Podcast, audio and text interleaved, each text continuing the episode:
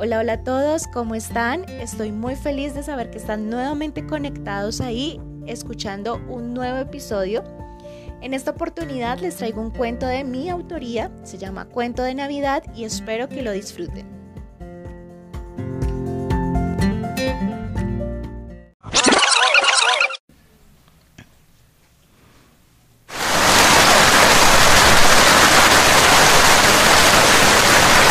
Era una noche fría y de lluvia.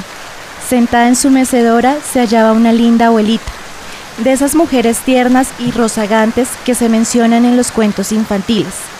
Y recostado en su regazo estaba su nieto Antonio. Abuelita linda, ¿por qué no me cuentas una de esas historias que conoces para poder dormir soñando con ellas? Claro que sí, mi nieto adorado te contaré la historia de un príncipe encantador. En un país muy lejano de Oriente, crecía en estatura y sabiduría un joven que tenía como propósito cumplir los deseos de su padre, de reinar en paz su gran ciudad, ser un juez justo y misericordioso y que fuera amado por todo el reino. Pero mientras la abuela estaba contando su relato, su nieto quedó profundamente dormido. A la noche siguiente, Antonio le pidió nuevamente a la abuela contar su historia, ya que quería saber su final.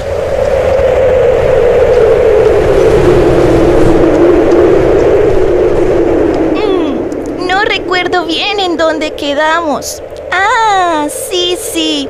Y resulta que los sueños del padre no se hicieron realidad en este joven, y antes de coronarse, sus enemigos lo asesinaron a filo de espada para ellos poder gobernar con su maldad.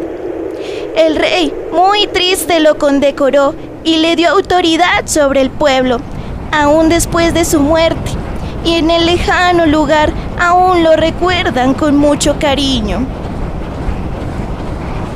¡Qué historia tan sorprendente, abuelita Anastasia! Ojalá este príncipe hubiera alcanzado a reinar. Pero, ¿tienes más historias? Di que sí. Cuéntame otra, Abu, por favor. Claro que sí. Sé más historias, pero mañana en la noche te contaré una nueva. Por ahora, duerme.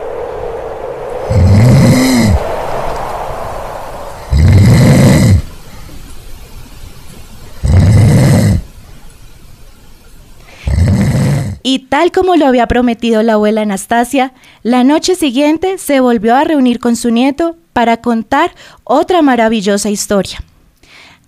Abu, ¿puedo pedirle esta noche el cuento? Quiero que me nales una batalla importante, porque yo quiero ser grande y fuerte.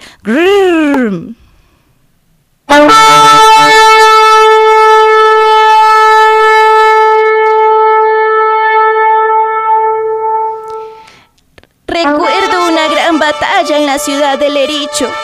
Este lugar era grande, sus habitantes eran ricos y estaba custodiada por murallas y soldados fuertes y con bastantes armas.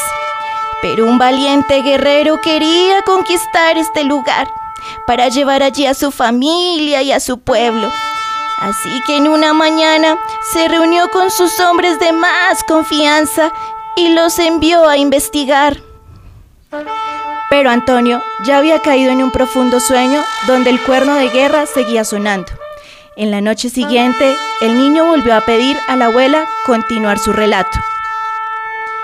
Pues estos espías fueron a indagar, volviendo ante su jefe a rendir informe, muertos de miedo, porque los habitantes del Ericho los doblaban en estatura. Sin embargo, el valiente guerrero invocó la fuerza de su gran Dios para que le ayudara a ganar la batalla, y por varios días estuvieron rodeando la ciudad, y el séptimo día, al sonido del cuerno, decidieron atacar. Su fe y su habilidad llevaron a este ejército a triunfar. Abuelita, yo quiero ser como ese valiente guerrero para conquistar ciudades y reinos sin tener ningún tipo de temor. Prométeme que mañana me contarás otra emocionante historia. Anastasia asintió con su cabeza plateada y junto a su pequeño niño durmieron esa noche plácidamente. Y al salir la luna y brillar las estrellas, Antonio se acercó y de manera cariñosa besó la frente de su abuelita y le dijo,